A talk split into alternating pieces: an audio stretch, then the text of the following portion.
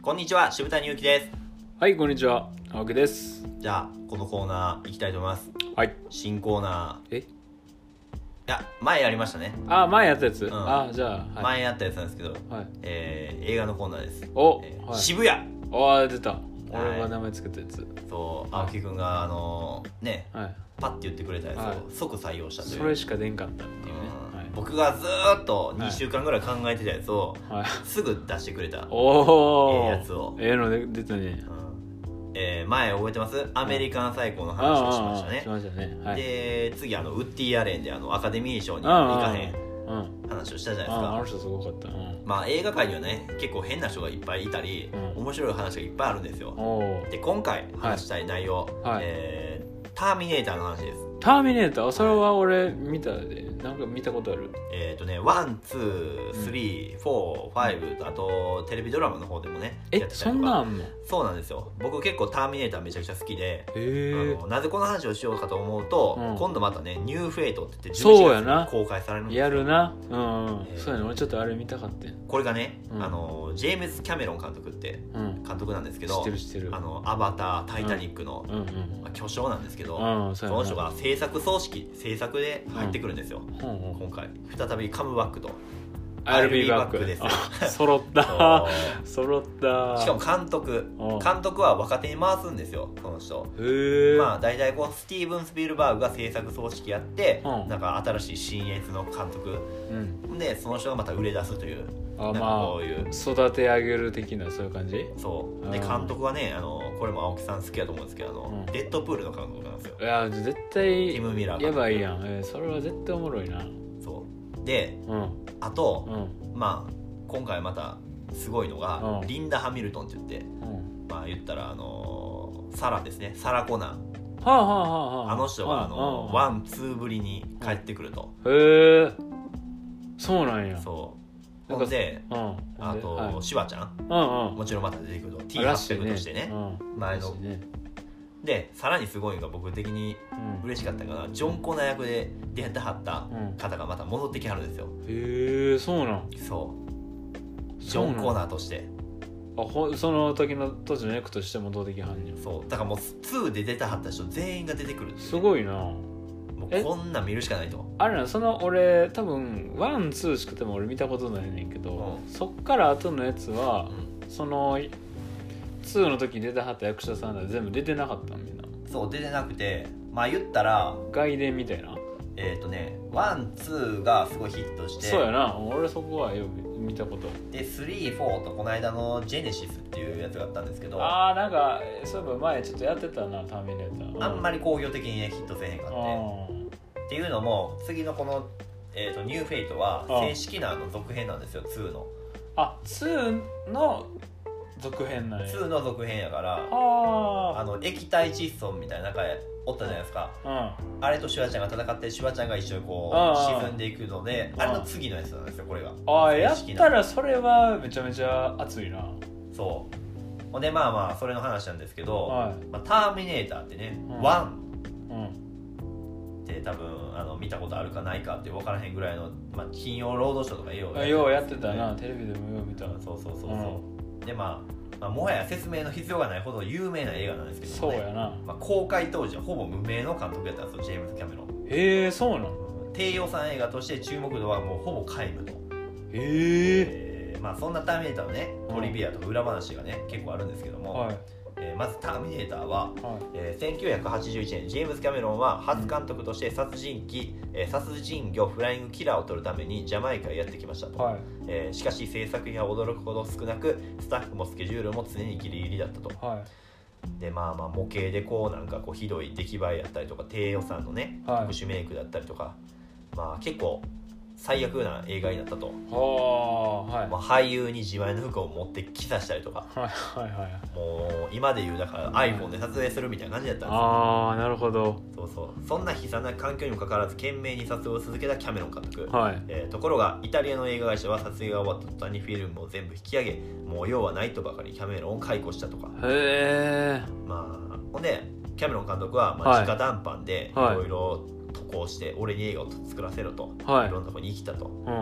もまあそのために会社を追い出されて、うんね、もうずっとほぼ無一文の状態のキャメロン監督へずっとねまあねローマの宿をねえうん徘徊したりルームサービスのトイレえートレイを漁って食べ残しを探したりとか、え限界も追い詰められていたと、こんな生活してはったんはいまあ、そんな時に空腹に追い打ちをかけるように悪性の、えー何かに感染して、うんえー数日間にわたって高熱に苦しみ続けたええでさらにうつ病まで発生して、えー精神的にも肉的にもボロボロになったと踏んだり蹴ったりやなただその時に病気で生死の境をさまよってる間、うんえーキャメロン監督は、えー幻覚とかインスピレーションを受けて、うんえーそこで夢を見たと、ほえーその夢の内容が金属製の骸骨が包丁を使ってゆき床をうあ這いつくばってる悪夢だったとあこれは後のターミネーターのイメージにつそうがやるなうん相当体追い込まれてな出てこうへんな出てそこんなんいですねそれはまあほんで、まあ、ターミネーターの制作にあたりうんなんかこれをターミネーターとして脚本を書き始めるんですけどもうね、んえーまあ、まあその時勤めていた、えー会社、うんえーにえー脚本をもう1ドルで売り渡すともええう100円ぐらいじゃないですかうんその代わり自分が絶対監督がしたいとうんでターミネーターをハリウッドの全ての会社に提案して回ったとうんでまあなんかこういろいろとプレゼンをしに行ったとうんでまあターミネーターに、えー興味を示した会社もはいあったはといはいはいでまあ当初ねターミネーター役はシュワちゃんじゃなかったんですよああそうなんですかランス・ヘンヘンリクセンっていう方なんですけども、はいえーまあ、その方が、えー最初ターミネーター役としてもうほぼ決まっていたと、へえキャメロン監督自体ももうこの人で行こうとしていたとはい感じだったんですけどもはいえー、えーとねシュワちゃんが、はいえー、とカイル・リース役って言ってあの未来から出てきたまあ言ったらあのいいはんはん翻訳ああはんはんはんで最初オファーされてたとああそうなんやでシュワちゃんがその時にカイル・リース役として現場に入った時に、はいキャメロン監督を初めて見た時にはシュワルツェネッカーを見た時にいはいもう全く新しいイメージをそこでひらめいたとほうこいつにターミネーターやらしたらもっとおもろいんちゃうかとあそうそう当初人混みに紛れても目立たへんような男としてうんターミネーターは、あうんあの作られていたんですけどほも、んほんほんほんもうそれを見た瞬間にいやこいつにターミネーターやらしたらおもろいんちゃうかと、あーまあ見た目インパクトあるしなそうんうでちなみにこのランス・ヘンリクセンという当初ターミネーターやろうとしてた人うんはこのターミネーターの中では刑事役として出てはるんですよへえでまあ「エイリアン2」とかでもまあ、うんエイリアン2」もジェームズ・キャメロンが監督してるんですけど、そこでもうまあこれから先ねうんこの人はいろんな映画に出てはるようになるんですけども、ああそうなんやそうそうそうそうそうちょい役みたいなんで出てはんのそうそうそうそうまあであも警察の役で結構見てたんやけどうんへこの人結構いいとこで出たはったよでもあーそうなんや中でもえ準レギュラー的な準レギュラー的なあじゃあ結構いいポジションやな名脇役みたいな感じのそうそあうそれうかそうでも今こう見てもターミネーターにはあ全然うんそうやなあでまあその他にもトリビアがありましてあはいえっ、とまあターミネーターの撮影は開始されたんですけども、はいまあなんていうのシュワルツェネッガーキャメロンの完全主義を思い知らされるとそこでほもうなんかその事前にショットするとっても細かい、なんかあるんですよ位置とかがううんうんそうんれをちょっとでも1ミリずれた時でもものすごく怒るとえもうで、えーこだわりがすごいんやなこだわりが強いとえうんでキャメロンはまあこれ必死ですかうんらもうこれでいいかなもう俺やばいとうんそうやな ボロボロやもんな日を追うごとに激しさを増していったと、うんえーターミネーターは車のフロントガラスを叩き割るシーンで、うんターミネーターの体から煙が出ている様子を再現する際うんなんと酸をかけてえ煙を発生させていたとええほんまの3もかそけんてな撮影ね聞いたことないとやばちなみに制作が制作側からは弱い酸だから大丈夫だ とシュワルツェネッガーはもっと他の方法はなかったのかと今でも疑問に思っているらしいむちゃくちゃやなまああとリンダ・ハミルトンが撮影中に骨折したと、うんまあ、しかしスケジュールに余裕がなかったためキャメロンは撮影を強行このためリンダは毎日テーピングをして役を演じる羽目になったとやば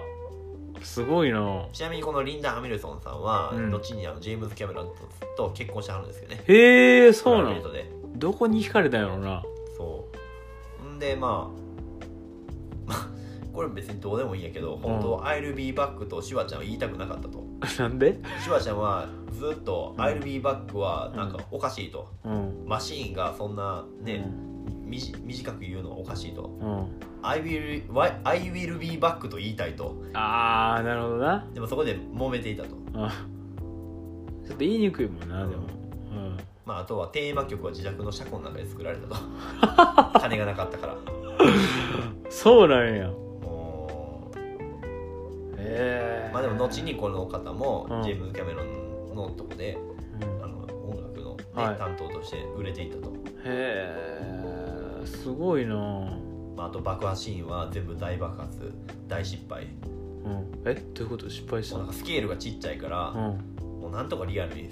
せなあかんっていうので今見てこの間見たんですけど「ターミネーターはうんかなりチャッチーよその爆破シーンとかあそのー最後らへんは俺ちっちゃい頃にしか見てへんから今見たらやっぱそう感じるんかうな、んなんか当時は別にそんな何も疑問に思わん思わんかったけどやっぱいろいろないろんな映画見てうんやっぱそういう風に感じるんかな多分そうでもまあ結構味があっていいとは思うんですけどああ当時にしてはってこと当時にしてはあーでも僕も今でもファンの中でもワンが一番面白いとあうんーなるほどそうそうそういやそれは知らなんだわそうそうなんですよねだからこれがすごい楽しみで11月8日あー全国ロードショーということでこれ見に行かなきゃやなそうそうなんですよジェームズ・キャメロンはこれ「アバター」と並行して本作の脚本を書いていたとあ楽しみでしゃあないほんまやなこれはちょっとぜひ見に劇場に見に行きたいものだなとあでも俺も「ターミネーター」で行こうあれあるわ知ってることなんすかなんか今年なんかシュワちゃんさはいなんかようわからん男性にさうなんか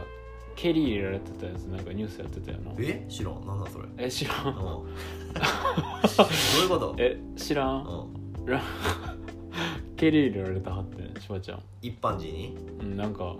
うんうんなんかうんしニュースなってやらかしてでもシュワちゃんでも大人の対応してうん何やってんねんみたいなうん感じでうん何事もなくこうんうスルーしてはったけどうんいやシュワちゃんやっぱさすがやなって思いましたあーやっぱ聞かへんのじゃう蹴ってもそういうことうそういうことなのかな、うんうんこれ覚えといてんうんはい覚えと いてわかりましはいたは